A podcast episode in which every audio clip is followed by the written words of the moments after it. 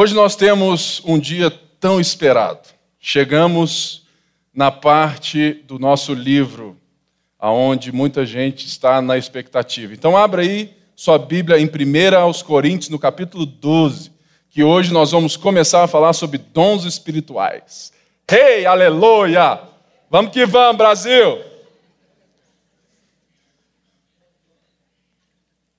É hoje. Hoje é só o início, né, irmãos? Certa vez eu me lembro muito bem de quando eu tinha meus tenros anos, 17 anos de idade, esbelto, magro, jovem, sem nenhuma ruga, sem nada, né? sem mau humor, entendeu? Era muito melhor.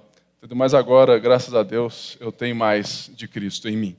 Mas naquele tempo eu era um cara que ia em muitos é, lugares é pregar. E certa vez estava lá em Nova Lima. Eu estava na intercessão nesse dia, irmãos, eu também já fui da intercessão. Oh, aleluia! Viu, Flavinha? É, pode contar com o seu é pastor. Ou seja, eu estava lá e tudo mais orando, e de repente eu olho lá para fora e tem uma senhora na cadeira de rodas. E naquele momento, irmãos, aconteceu o que eu nunca gostaria de acontecer. Eu tive a impressão no espírito, de falar assim: vai lá, ora por ela e ela vai levantar. Eu falo assim: está amarrado em nome de Jesus. Sentimento da carne, de menino pequeno que quer só ser visto, está amarrado. E o negócio não passou. E eu fiquei naquela angústia, aquele negócio. Aí eu fui. E não é que a mulher levantou? Irmãos, eu orei em nome de Jesus e a mulher, pum, levantou. E depois disso, eu tive outras é, coisas assim, várias delas. E hoje eu não, é não tenho mais hoje, até é porque eu vejo Deus é me usando em outras áreas. Porque os dons é também, eles não são fixos, né? Eles podem ser por, por épocas ou por necessidade daquele povo. Então, mas aquilo me marcou muito. E uma das coisas que nós vamos ver hoje é que os dons espirituais eles não são a demonstração de uma saúde espiritual de uma igreja. Quando nós temos muitos dons, isso não quer dizer que a igreja é top. Por quê? Essa igreja aqui que nós é, vamos ver, a igreja de Corinto, vocês que estão é, sempre aqui, vocês sabem que essa igreja, ela tinha de tudo para ser um fungoiano. É uma igreja dividida, sensual, mas o Paulo disse que eles tinham todos os dons espirituais. Olha que coisa estranha para um povo que dá valor àquilo que, que de fato se faz e não aquilo que de fato se é. A grande verdade, irmãos, é que nós vamos ver a partir de hoje que os dons espirituais não dizem respeito ao tão espiritual que nós somos, mas à necessidade de espiritualidade que nós temos. Ou seja, Deus usa os dons, a sua graça para todos aqui no nosso meio, assim como tinha naquela cidade. Por quê? Porque toda igreja que precisa de estar cada vez mais na imagem do nosso Senhor Jesus Cristo, Deus se manifesta nela. Ou seja, então, vamos ver aqui que, de verdade, os tempos mudam, mas o homem continua o mesmo. Naquela época, os homens estavam supervalorizando os dons. E isso fez com que aquela igreja estivesse dividida também pelos supercrentes e pelos Zemanés. Ou seja, se eu fosse usado por Deus por um dom de mistério, e aqui eles estavam supervalorizando o dom de línguas, que é muito mistério, né, irmãos? E eles estavam dizendo: olha, de alguma forma, quem é usado por Deus, quem tem tal dom e tal, é mais espiritual. Isso estava destruindo a igreja. Engraçado, né? Que continua a mesma coisa. A gente continua indo atrás de gurus evangélicos. A gente continua lotando os templos de quem nos promete algo que Deus faz, porque Deus é misericordioso. E a gente, e a gente continua supervalorizando, endeusando pessoas pelo dom que elas receberam pela graça de Deus, sendo que os dons só servem para uma coisa: para servir, para formar o caráter das pessoas. O que nós precisamos ter certeza hoje, a partir de hoje, é que aquilo que muita gente ainda, sabe, assim, não, não pegou. Igreja não é uma festa rave gospel.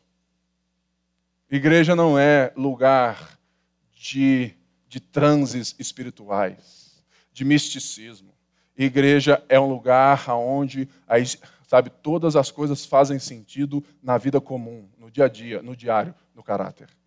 Isso pode acontecer, mas se isso não tem um propósito, isso se perde nos propósitos que a gente acaba se perdendo em todas as coisas.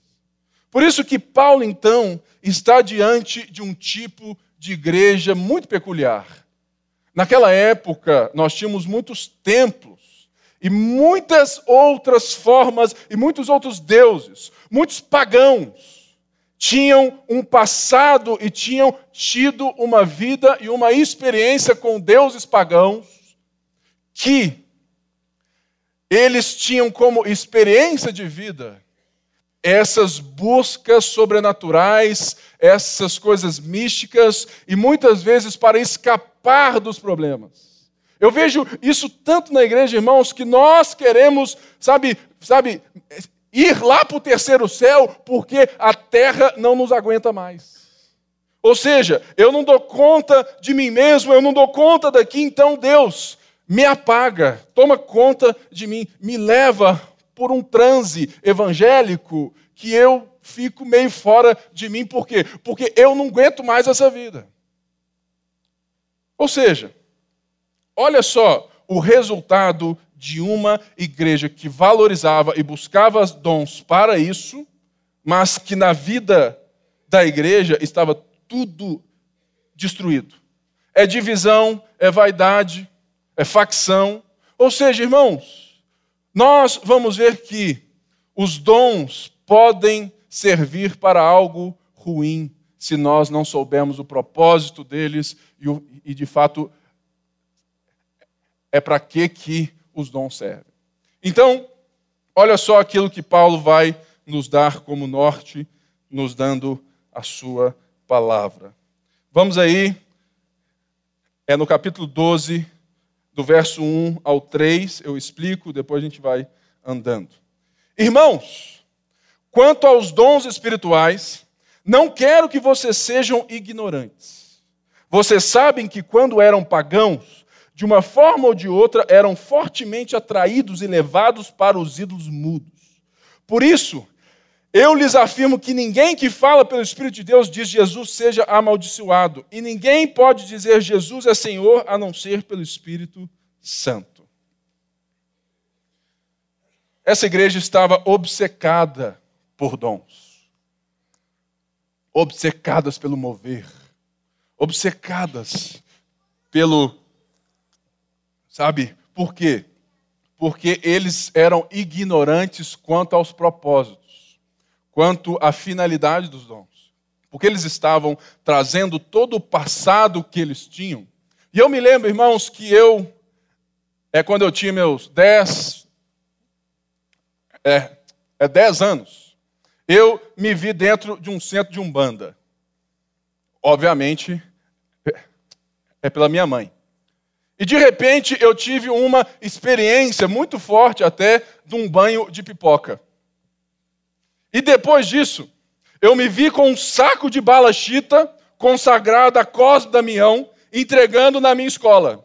Eu também já fui mensageiro do caos, não é verdade? Eu também já fui né, algo que estava ali, ah, quer uma balinha, amigo, quer uma balinha. E a bala estava consagrada.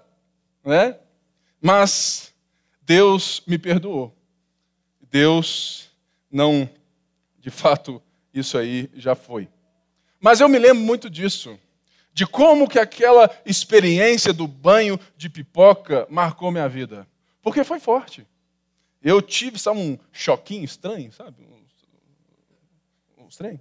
Ou seja, é uma experiência semelhante com as experiências que eles tinham nos templos que eles haviam de alguma maneira, tido antes de serem salvos por Jesus Cristo. Ou seja, havia no passado daqueles irmãos uma espiritualidade que Paulo diz que eles eram levados entregues pelos ídolos mudos. Mudos como uma forma de sarcasmo, porque de fato nós hoje sabemos que esses ídolos não falam nada porque eles não existem, mas que por trás deles são ações demoníacas que nos levam a transes e nos dominam. Ou seja, mas aquilo que eu quero que você entenda é que antes de mais nada, Paulo escreve irmãos. Querido, na carta de Paulo, em todas as cartas, se você ler irmão, você pode preparar que vem chinelada, que vem exortação. Porque Paulo sabe o carinho. Ele fala assim, irmãos. Aí ele fecha a cara, é isso, isso, isso. Ou seja, Paulo trata e traz aqueles que ele se refere, e uma das coisas mais lindas é que Paulo não se refere nesse texto como um pai na fé, como um apóstolo. Paulo se refere a irmãos, porque Paulo está se referindo a uma coisa que não tem distinção na igreja. Porque ele diz que nós todos temos um dom. Nós todos vamos receber um dom. Nós, nós todos somos usados por Deus. E ele diz assim: não quero que todos sejam ignorantes. Naquela época, e talvez hoje, existem aqueles que não têm qualquer noção sobre dons. Não sabe nada. Só vê que oh, é um dom aquilo ali, que é aquilo e tudo mais. Existem outros que têm medo dos dons. E talvez na nossa casa aqui exista um grupo grande desses, que tem um certo pé atrás ou pés atrás desses dons por tantos abusos que já viram nas igrejas dos dons. Por tanto mau uso, por tanta divisão que os nossos dons já criaram na nossa história sabe, da vida. Ou seja, eu talvez me coloco também nesse grupo de alguém que fica com o pé atrás, ressabiado, fala assim: hum, sei não, hein? Né? Por quê? Porque nós já vimos tanta coisa sendo, sabe, exacerbada, sem propósito e não tendo a finalidade que Paulo vai nos dar aqui, que a gente fica com um pé atrás. Existe o outro grupo que, pela fé, não existe ninguém aqui, que são os cessacionistas. Aqueles que dizem que os dons espirituais cessaram na época dos apóstolos. Nós cremos que os dons espirituais são para hoje como foram para ontem. Nós cremos em todos os dons e que eles são para nós, que eles estão ativos. Por isso, existe um outro grupo. É que são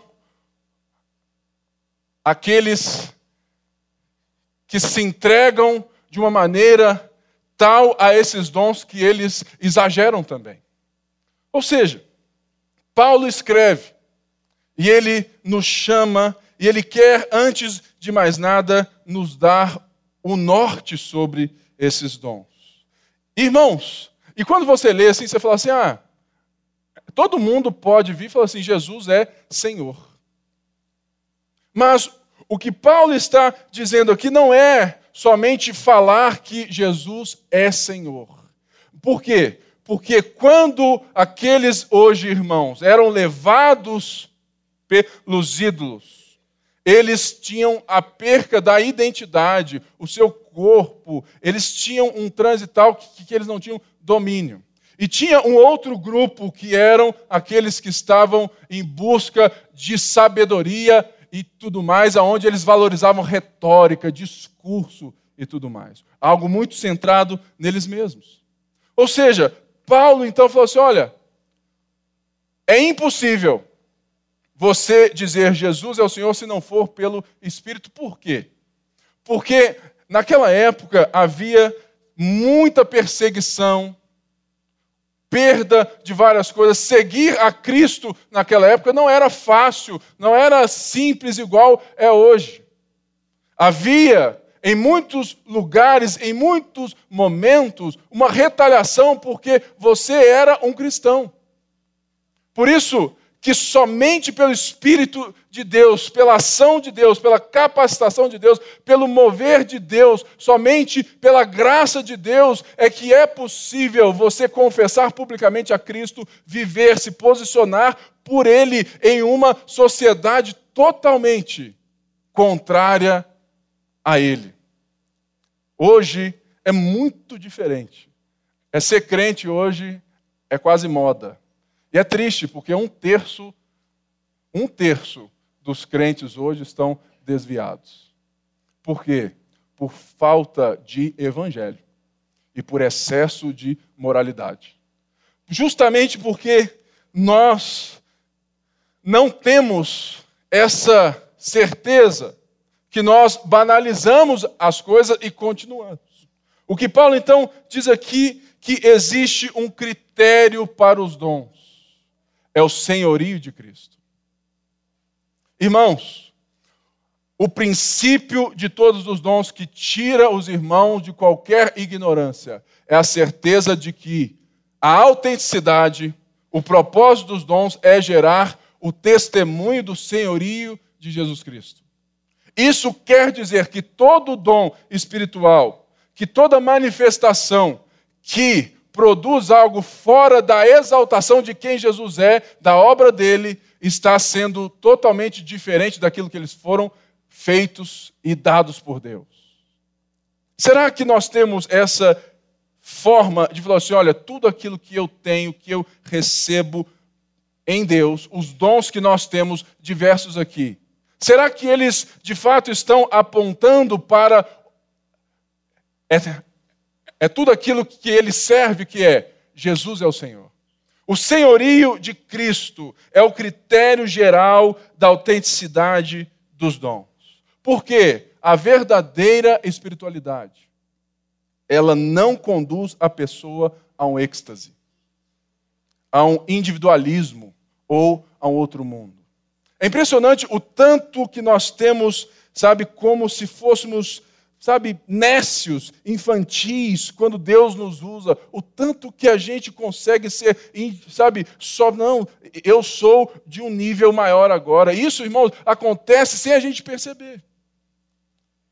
E o quanto que nós também muitas vezes estamos como esses irmãos que buscam esses dons como uma experiência individual.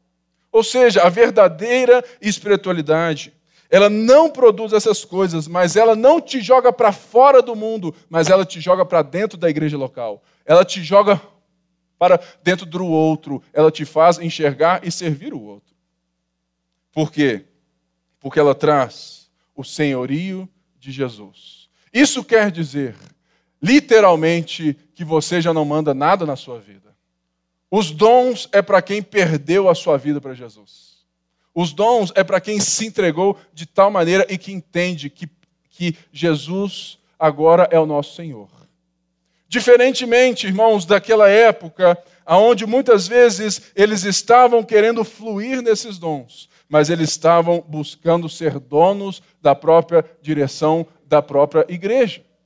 Ou seja, será que nós estamos encarando as manifestações dos dons espirituais com os propósitos que ele de fato deve trazer para nós, que é justamente nos levar ao outro a partir de um senhorio. E no verso 4 ele diz assim: há diferentes tipos de dons, mas o Espírito é o mesmo. Há diferentes tipos de ministérios, mas o Senhor é o mesmo. Há diferentes formas de atuação, mas é o mesmo Deus que efetua tudo em todos. A cada um, porém, é dada a manifestação do Espírito visando ao bem comum. Aqui, é, Paulo diz diferentes, é a mesma forma de dizer atribuição. Ou seja, Existem diferentes atribuições no corpo de Cristo. E ele vai nos dar e nos mostrar de onde nós recebemos e para que nós recebemos, é quando ele diz há diferentes tipos de dons. Essa palavra dons, ela tem a partir, sabe, é que ela vem a partir da graça. É o termo grego é, que, que junta e, e de fato se torna aquilo que Paulo diz como os nossos carismas. E esse carisma vem da palavra caris, que é graça no grego. Ou seja, Paulo está dizendo que existe diversas atribuições de dons que foram dados pela graça. E isso porque Paulo estava vendo uma confusão tal na igreja, porque primeiramente as pessoas começam a ter os dons para si mesmas e julgarem que elas têm um mérito naquilo. Então, Paulo deixa muito claro: olha, a concessão dos dons não diz respeito ao que você faz ou quem você é. Deus usa e te concede pela graça. Não existe mérito algum, não existe nada o que você faça para ser usado em tal ou tal dom. Será, irmãos, que nós então necessitamos equalizar isso aí, entender que os dons, primeiramente, são a graça do doador, Deus, e nós não temos o poder ou posse deles. Isso mostra muito que a nossa ideia de muitas vezes de estarmos atrás de pessoas que têm o dom de cura ou aquilo. Muitas vezes, irmãos, eu já vi irmãos que têm o dom ou o dons, dons de cura orarem e a cura não se manifestar. Por quê? Porque é pela graça e, portanto, todos os dons estão debaixo do senhorio e da vontade de Deus. Logo, não é um direito nosso sermos ou recebemos qualquer coisa. Porque os dons estão operando para a vontade de Deus. E muitas pessoas querem, sabe, meio que vir aqui e falar assim: eu exijo a minha cura. Eu exijo isso aqui, eu exijo isso aqui. Calma, muita calma nessa hora. Porque nós estamos aqui entendendo que o mesmo Espírito que aplica, que vivifica. É esse Espírito que nos concede os dons no momento certo, na hora certa, segundo o seu propósito. E qual é esse propósito? É quando ele fala assim: há diversos tipos de ministérios. A palavra aqui é a mesma palavra para diaconia. Há diferentes tipos de serviços, diaconias. Por quê?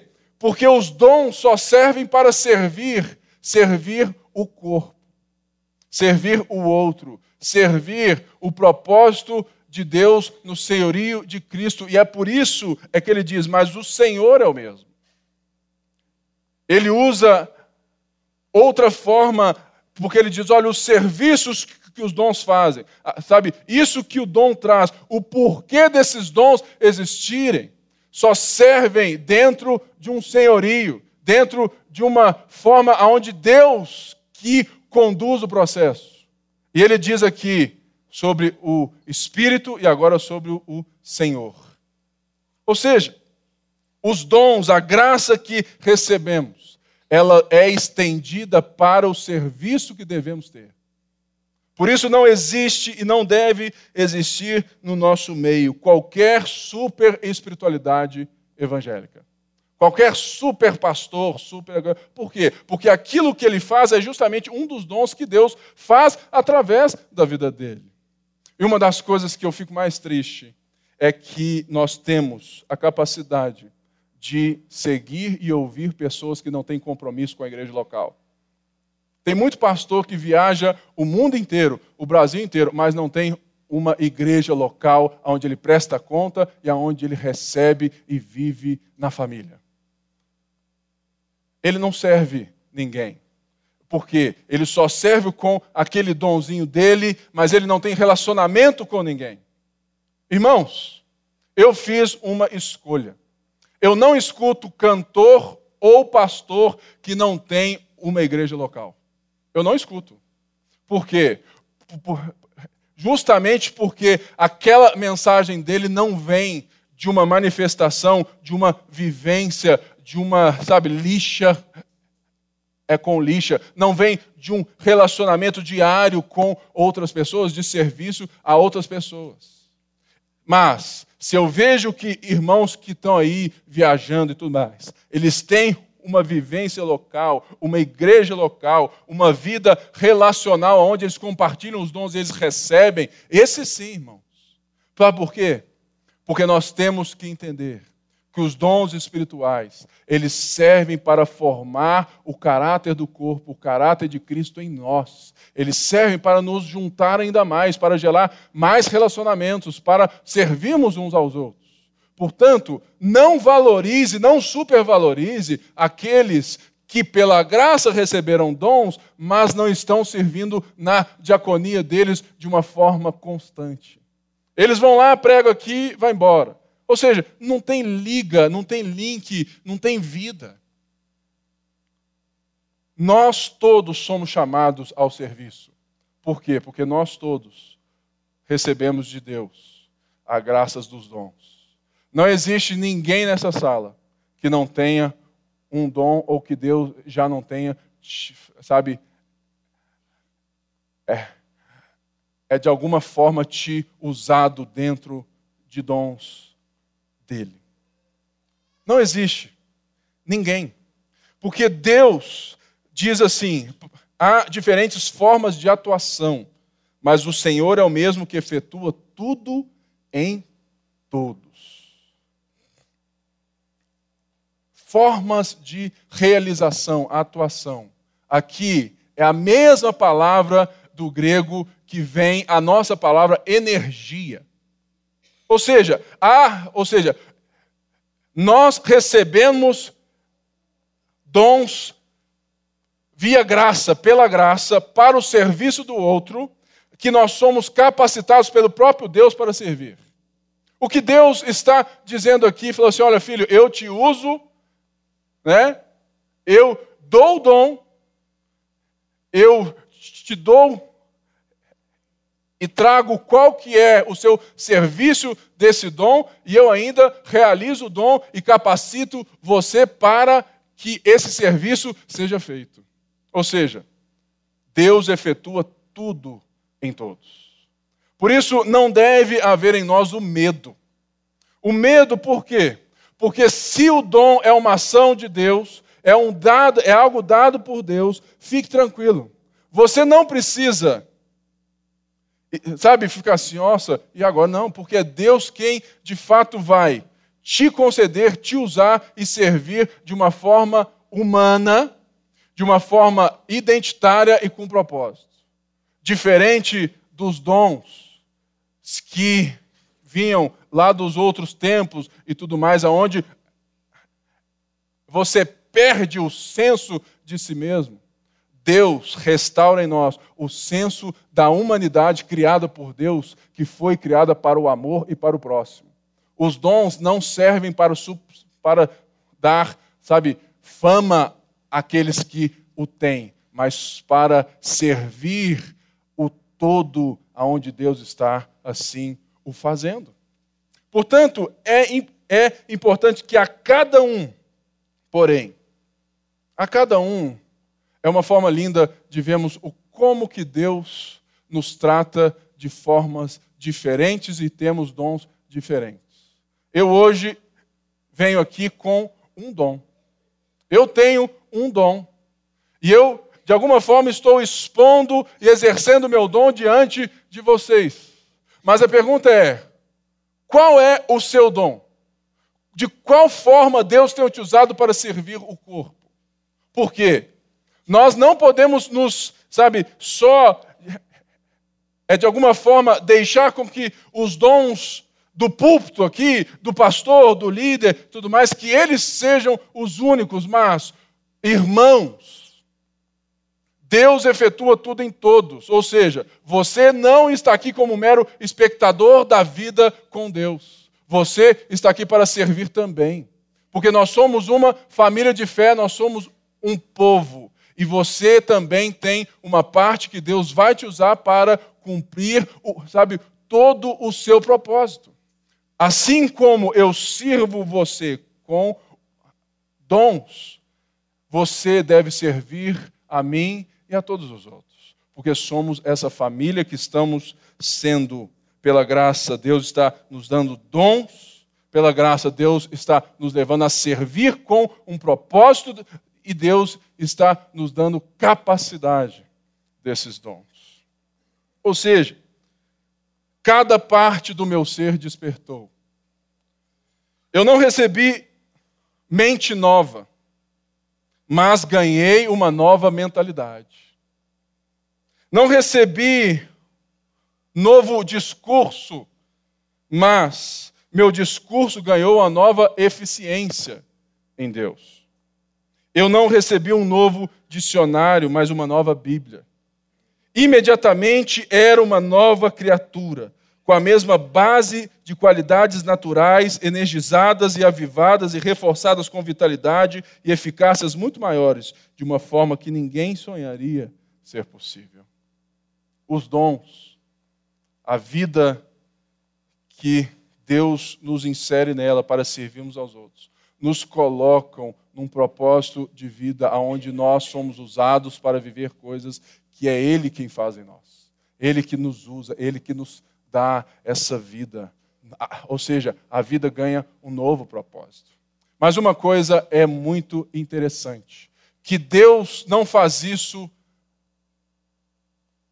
de forma simples. Porque Paulo está dizendo, e Paulo nos mostra a Trindade Santa realizando essa obra. É o Espírito é o mesmo, o Senhor é mesmo e é o Deus que faz tudo em todos.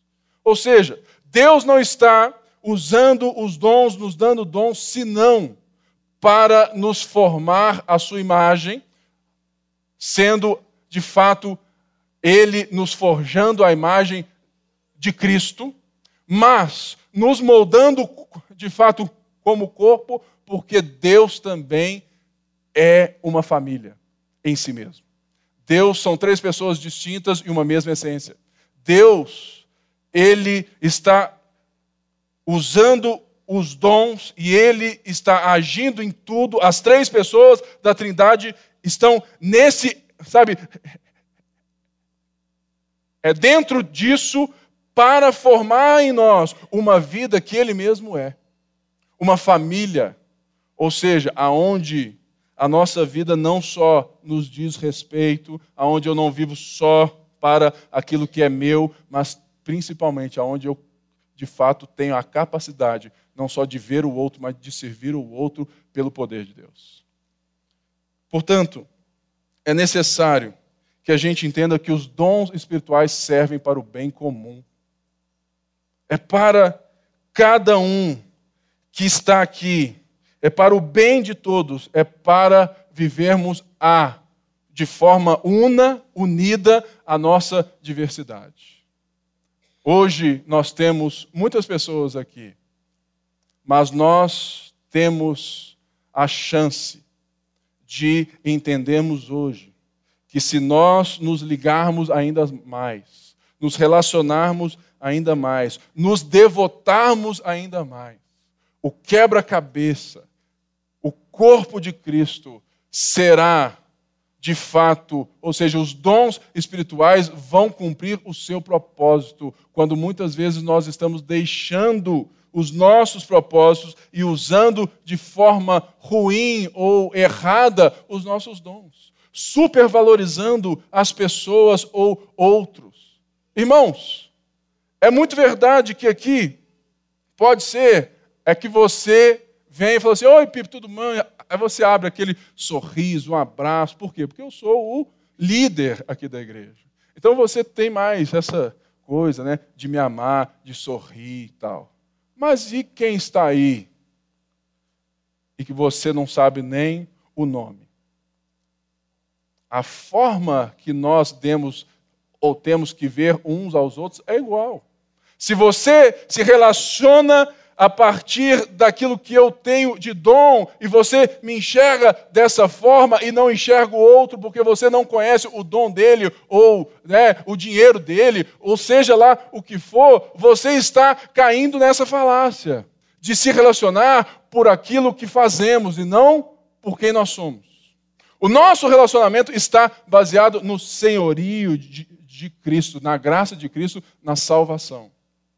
Ou seja, não existe ninguém nesse lugar que, se é salvo, se você é salvo, regenerado, você tem o Espírito Santo. Nós não cremos aqui que existe um outro momento que vem aonde alguns recebem o Espírito Santo, aonde o dom de línguas é, de fato, olha, esse recebeu porque ele fala em línguas. Nós não cremos assim. Por quê? Porque nós cremos que todos aqueles que são regenerados são batizados, são iniciados na vivência do Espírito, porque o Espírito Santo é aquele que vai continuamente no processo de santificação nos moldar como um só povo, um só corpo. E por isso todos aqui que são salvos, estão em Cristo, têm o Espírito Santo. E o Espírito Santo age em você e age por meio de você. Ou seja, nós então não cremos que só receberam a segunda bênção aqueles que oram em línguas, porque isso é, é muito desonesto. Esse cara aí, é, esse cara é mais crente. Ah, por quê? Ah, porque ele fala em línguas. Não, irmãos, o dom de línguas é um dos dons que, que Paulo diz aqui. Mas ele não é o único e ele não é o maior, mas aquela igreja estava supervalorizando, por quê? Porque ele supervalorizava os dons de mistério. Ou seja, o propósito do dom é justamente o bem comum. É justamente entendemos que todos nós fazemos parte dessa história. De fato, é o Espírito quem possui e quem doa todos os dons e, como membros do corpo de Cristo, manifestamos cada um, na sua parte do corpo, o dom que serve o corpo por inteiro. A vida em Deus, ela é muito mais do que somente ver Deus trazer bênçãos para mim e para você.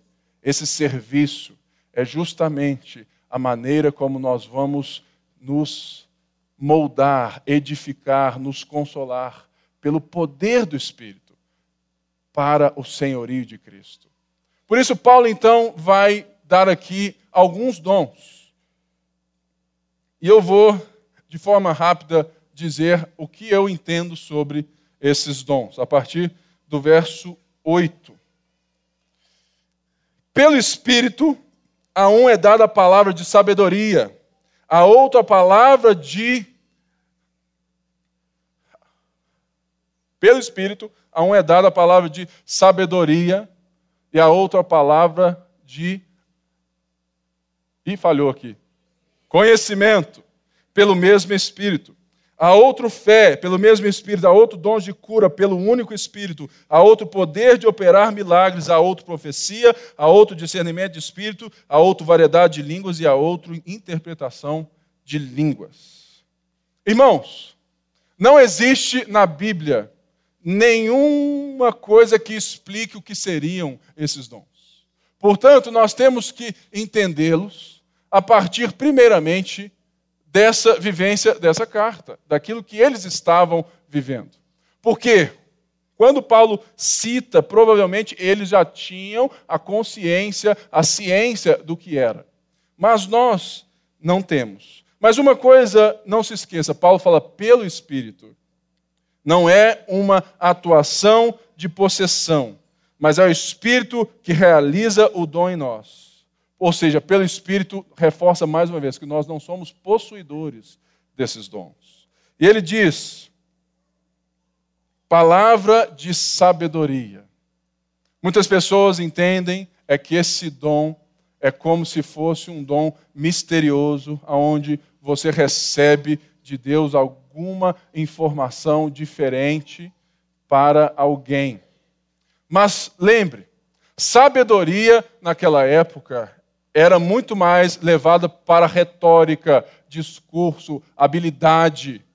para de fato vir aqui e convencer.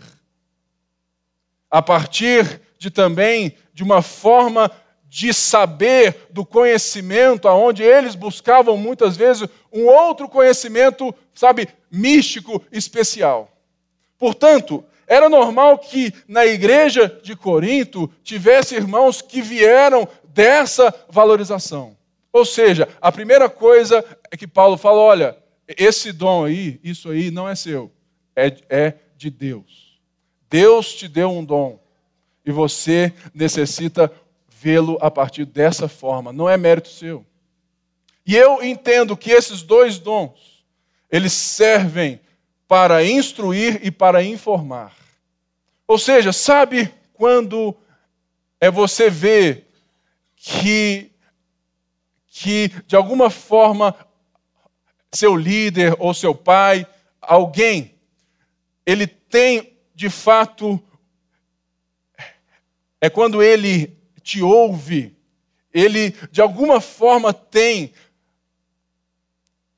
essa forma linda de, de ver nitidamente as coisas e trazer uma direção, uma instrução muito clara e, e sabe, e de alguma forma te dar um norte que é nítido, é límpido, aonde eu falo assim, não, cara, eu não enxergava assim. Seria o dom de sabedoria é onde você recebe de algum irmão, seja por várias formas, ou é via púlpito, ou é num bate-papo, aonde alguém é usado para te dar e para de fato te trazer um norteamento, um ensino que faça sentido aplicado na sua vida. Assim, nova, eu nunca pensei essa coisa dessa forma e agora eu entendi. Ou seja, não vejo como algo místico que vem do nada. E mesmo assim, eu vejo como que é que esses dois dons estão muito ligados. Por quê? Porque o outro dom é justamente a capacidade que vemos de irmãos de ensinar e de gerar ou seja, entre nós, algo claro, ensino claro, conhecimento vívido e claro, não só das Escrituras, mas também da vida. Muitas pessoas entendem que esse dom é, seria assim. Você é atrás, CPF 055-218-196-06, Júlio não sei o quê, tudo mais. Deus, isso. Eu não enxergo esse dom assim. Eu enxergo que isso vai muito mais para a parte lá da profecia. Pode até ser, mas tudo indica, pelo contexto, pela vida desses irmãos, que esses dois dons estão muito mais ligados a essa maneira de falar, de ensinar, de instruir e de trazer informação. Ou seja, é quando alguém tem tanta habilidade por quê? Se não fosse assim, essa hora aqui do culto, pô, cara, é uma coisa então que, que não faz parte. Existem irmãos que têm uma forma tão clara de ensino que é assim, é, é, sabe, é nítido. Reverendo Augustus Nicodemos. O cara explica, né, de uma forma, você fala assim, não, velho, é fácil assim? Reverendo Hernandes Dias Lopes. Falou assim: não, velho. O que que o cara trouxe de verdade nesse texto sem ferir o texto? Trazendo a profundidade do texto. Nó. É um dom. É um dom. É um dom. E nós temos aqui o dom da fé. Essa fé aqui não é a fé para que você seja salvo. Não é a fé que você recebe de Deus para, para que você, né, de, de alguma forma, creia. Mas essa fé é uma fé diferente. É certa vez, é um homem chama George Miller. E esse homem era líder e um pai de mais de 40 órfãos. E naquele dia não tinha leite para eles. Não tinha mais leite, e aí? E aquele homem falou assim: não, Deus vai nos prover o leite. Ele estava certo, impulsionado, correto ali de que Deus iria o fazer. E ele não correu atrás de leite. De repente, bem cedo, bate na porta lá. Pastor George Miller, eu sou um fazendeiro da região. Estou indo lá para a vila entregar o leite, mas a carroça quebrou. O senhor pode ficar com todo esse leite, senão eu vou perder o leite. Ou seja, é uma capacidade, é um dom que Deus deu àquele homem de se posicionar de que Deus iria prover. É de outra maneira. Há três anos atrás, nós tínhamos lá na sede um culto é, é, de jovens, muito forte, tudo mais, o happy hour, né, que estava cheio, dando certo tudo mais. Aí eu venho aqui, e não tinha nada disso aqui, nada, tinha nada. Aqui era tudo aberto e tudo mais. E o povo falou assim: Pipe, você é doido, cara. Você vai largar tudo isso aqui e ir lá para a lagoa, negócio incerto, esquisito. Não vai, não. Irmãos, eu tive a convicção, a certeza de que Deus estava me movendo para cá. É um exemplo de um dom da fé. Ou seja, por quê? Porque não é um tipo de fé normal. É um norte, é uma palavra, é uma certeza de que quando você se coloca ali, Deus faz mesmo. E eu vim. E, amigo, estou aqui. Né? tantas pessoas, tudo mais. Ou seja, é o dom da fé, não é, é, ou seja, é isso, o dom da fé é aquele ímpeto de confiança misteriosa que nasce dentro de uma, sabe, é dentro é de cada um em determinada situação. É um dom circunstancial. Ou seja, ele pode ser naquele momento para aquilo ali. Não é um dom fixo, ah, eu tenho o dom da fé. Não. Deus te, sabe, te move ali, te dá uma certeza e você move a partir daquilo. Dons de cura. Não vou me delongar nisso, só quero que você veja que é que não é dom de cura, é dons de cura. Por quê? Porque provavelmente existem várias maneiras várias formas, várias formas disso ser feito.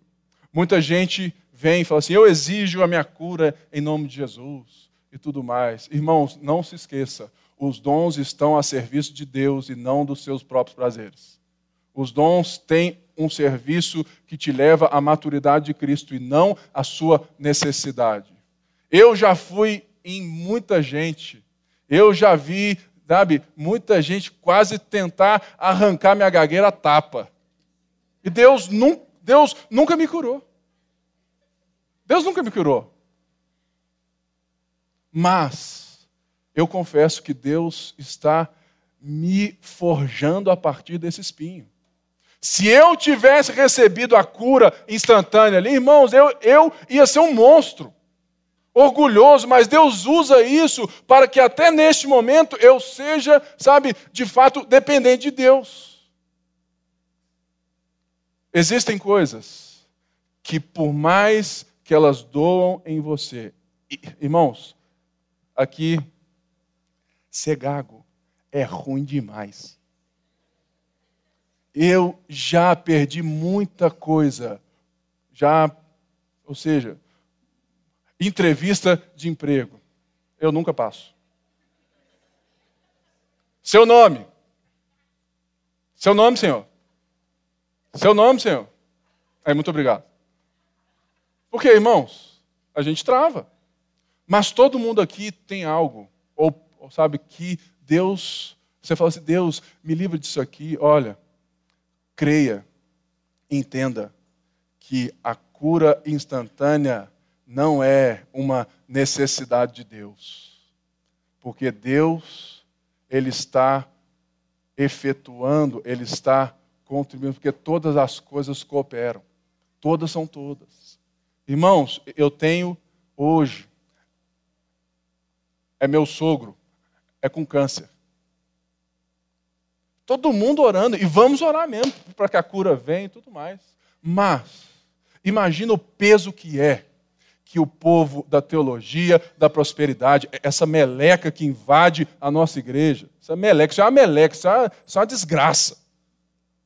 Que diz que se você não recebeu a cura, é falta de fé. Irmãos, isso é desumano, isso é pesado. Isso é pesado. Ah, você não foi isso porque é falta de fé. Falta de fé é o quê? Porque Deus enxerga além da curva. Eu prefiro ser gago e o povo rir do que ser um eterno cara cheio de orgulho. Por quê? Porque a minha gagueira está formando Cristo em mim. E eu me alegro com isso. Se alegre com coisas que muitas vezes você orou, você orou aqui, você orou aqui, e Deus nem respondeu. Por quê? Porque você precisa entender que o senhorio de Deus está Deus não está aqui falando assim, eu tenho compromisso com a sua felicidade. Não. Deus tem o compromisso de te forjar pelo Espírito a imagem do seu filho. E existem situações, existem crises, existem vitórias, qualquer coisa que irão te conduzir a isso. Então segura a onda, respira que a graça, que Deus está junto e que Deus quer que cada um aqui esteja sendo abraçado uns pelos outros operações de milagres. É um tipo menos comum de atividade de Deus, no qual ele desperta a respeito e a, e a forma das pessoas o virem, o enxergarem. A profecia. Eu vou deixar esse porque os próximos textos vão é trazer muita coisa a partir disso.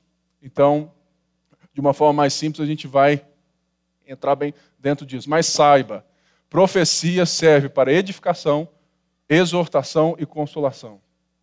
Menos de 2% de toda profecia bíblica é sobre o futuro, de algo desconhecido. A profecia, ela tem algo muito peculiar, que ela desnuda o coração para mostrar a intenção errada dele e para nos trazer de volta aos propósitos. Veja isso no próprio povo, que vinha, recebia a bênção, ficava todo feliz, esquecia Deus, aí Deus enviava quem? Os profetas. Volte para o caminho, faça isso. Ou seja, não entre nessa. Se você recebeu qualquer profecia que não tem um mínimo de coisa que Deus tem falado com você, duvide, é profetada. Porque Deus não revela, sabe? Fala assim, ah, o Pipe, você vai casar. Irmão, já tem 12 anos. É, tem gente que, que, que é. Pipe, eis que te digo, o Mineirão te espera. Já tem o Mineirão, cara, está tranquilo. Sabe, é gente que quer e que faz coisa, sabe, entendendo que, gente, profecia não é ministério de mandinar. Profecia é ministério de profeta, de gente usada por Deus para edificar, para consolar e para te exortar. Não é só esse negócio, oh, vai, mas acontece. Mas quando acontece, acontece para confirmar no coração. É que eu me lembro, eu tinha, sei lá, uns 20 anos, estava estava é lá no seminário. Isso tem é 15 anos. E chegou lá um cara e foi falando de Brasil, de Brasil para mim, que o meu propósito era esse, tudo mais, tudo mais, eu só ali ouvindo, mas tudo que ele me falou fazia sentido com aquilo que Deus estava de alguma forma impressionando meu coração. Fique bem atento a isso, porque isso é muito importante. E por isso que existe um outro dom, discernimento de espírito. É o dom do chato da igreja, né? Do Bruno, assim, ó. É, é, sabe? Sabe assim? É, sei não, viu? Sabe, irmãos? Toda a igreja precisa de discernimento de espírito. Por quê? Porque nós somos capazes de imitar o mover de Deus pelo propósito de querermos senti-lo. É tal cara lá, né? Lá no Chevas e tudo mais. Aí, aí chega o Bruno, né? É da carne. Aí tá outro cara lá, né? Fazendo assim, né? O cara é deixa ele. Deus está retratando. Eu já vi, irmãos, gente que faz uns trem meio doido. E eu fico, gente, não é possível. E de repente, um cara lá do fim começa a chorar, porque o cara estava fazendo coisas que Deus estava mostrando para o outro cara lá atrás que estava pedindo resposta. Olha que, que coisa doida. Eu já fiquei 24 horas trancado no quarto só falando em língua. Graças a Deus, eu ah, hoje sou homem adulto. Porque isso já, já tem muito tempo. Foi muito legal. Eu tive muitas coisas assim tudo mais. Chorava de vez em quando. 24 horas, só trancado no quarto, só ali, igual um doido. Irmãos, aquilo ali foi muito legal, mas não serviu ninguém. E é, então, nós temos que ter entre nós dons de discernimento se a ação é de Deus, é do diabo ou é da nossa carne. Por quê? Lembre-se, a igreja que Paulo está aqui era uma igreja promíscua e que tinha todos os dons. Os caras tinham todos os dons. E eles não eram uma igreja saudável. Ou seja, é possível, irmãos, nós vemos a manifestação dos dons para nós mesmos. É possível nós sermos levados e ainda assim não nos tornarmos uma só carne, um só corpo, um só povo debaixo do senhorio. É possível. Por quê? Porque nós necessitamos, e é aquilo que Paulo está fazendo nessa porção, ele está direcionando a intenção dos dons, a fonte dos dons, o meio dos dons. E chegou aqui nos últimos dois. E eu já fecho. Dom de línguas e interpretação de línguas. Veja, o dom de línguas, ele sozinho, ele só serve para um momento íntimo da pessoa. Para é que você ore, né, e, e tal. Mas Paulo aqui está dizendo de dons para o corpo. Então, o dom de línguas ele tem que ser casado com o dom de interpretação. Línguas estranhas são idiomas diferentes, sejam eles aqueles é que a gente já sabe ou é que a gente não tem ideia. Alguns creem na língua dos anjos. Pode até ser, mas Paulo fala assim: ainda que eu fale a língua dos anjos, isso eu entendo que é, uma, que é um sarcasmo.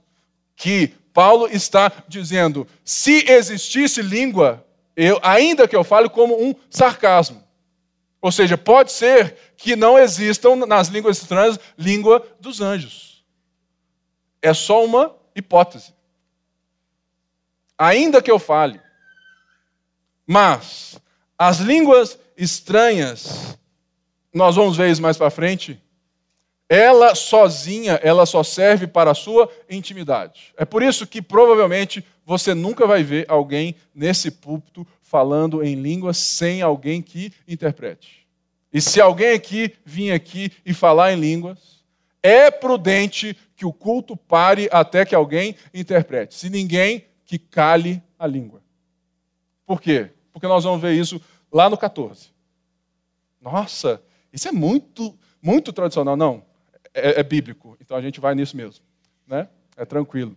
Ou seja, são dons casados que nós necessitamos de entender que a oração no espírito individual é válida. Se você fala em línguas, ore em línguas o tempo todo, pode falar, sabe porque é bom. Mas no corpo, no culto público, na célula, nas reuniões, é melhor que você profetize. Por isso, o dom de línguas ele tem que estar quase sempre com o dom da interpretação. Ou seja, se um aqui fala, ele canta lá baixou e fala assim: o Senhor está dizendo isso, isso e isso. Por quê? Para ser nítido para nós. Mas esses dons são presentes e veja, Paulo não diz que esse dom é uma evidência. Se você não fala em língua e o povo está aí, ó, te dando, fala assim, você não é crente não, porque você não foi batizado no Espírito Santo, você não fala em língua, esquece esse negócio. Isso é opressão das trevas na sua vida. Por quê? Porque existe um dom que Deus te usa, que é diferente do dom. E Paulo fala assim: buscai com zelo os melhores dons. Buscai com zelo os melhores dons para quê? Para a edificação do corpo. Então hoje é, é que a gente então é para aqui e no próximo culto nós vamos ver essa próxima parte. Não falte, porque vai ser muito bom. E fique de pé e vamos orar em nome de Jesus. Talvez você está aqui nessa noite e você quer estar mais próximo, você não é é da igreja e você quer estar mais junto. É só vir hoje aqui à frente, vir aqui que nós vamos estar perto de você. Talvez hoje né, você veio aqui e a sua vida é bem mais ou menos. É, é com Deus. Hoje é o seu dia de você deixar que Deus conserte, te traga para perto e te restaure. É só você vir aqui à frente que, que nós vamos receber você.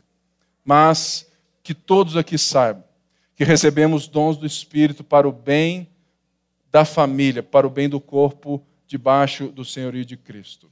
Deus, eu quero, em nome de Jesus, que nessa semana o Espírito Santo possa incomodar cada pessoa aqui, trazendo, Senhor, a realização, a verdade, a ciência daquilo que o Senhor tem no serviço de cada um. Nos usa, Senhor, como família de fé, trazendo à tona os dons espirituais de cada um nessa família.